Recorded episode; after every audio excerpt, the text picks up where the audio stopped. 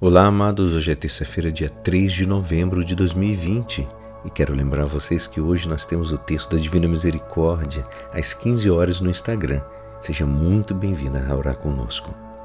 E hoje a nossa igreja nos convida a meditar juntos o Evangelho de São Lucas, capítulo 14, versículos 15 a 24.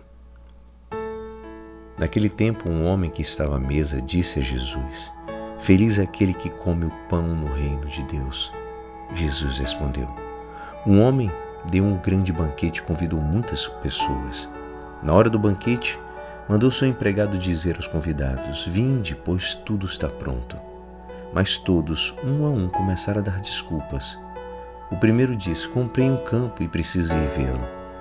Peço-te que aceites minhas desculpas. Um outro disse: Comprei cinco juntas de boi e hoje vou experimentá-las. Peço-te que aceites minhas desculpas. Um terceiro disse: Acabo de me casar e por isso não posso ir. O empregado voltou e contou tudo ao patrão. Então o dono da casa ficou muito zangado e disse ao empregado: Sai depressa pelas praças e ruas da cidade. Traze para cá os pobres, os aleijados, os cegos e os coxos. O empregado disse: Senhor, o que tu mandastes fazer foi feito e ainda há lugar. O patrão disse ao empregado: Sai pelas estradas e atalhos e obriga as pessoas a virem aqui, para que minha casa fique cheia.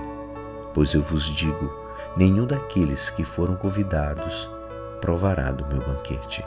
Esta é a palavra da salvação. Amados, hoje o Senhor oferece-nos uma imagem da eternidade, representada por um banquete. Nos quer com Ele quer a todos os homens e as mulheres do mundo ao seu lado, a cada um de nós. É necessário, no entanto, amados, que queiramos ir, e apesar de sabermos que é onde melhor se está, porque o céu é a nossa morada eterna, que excede todas as mais nobres aspirações humanas.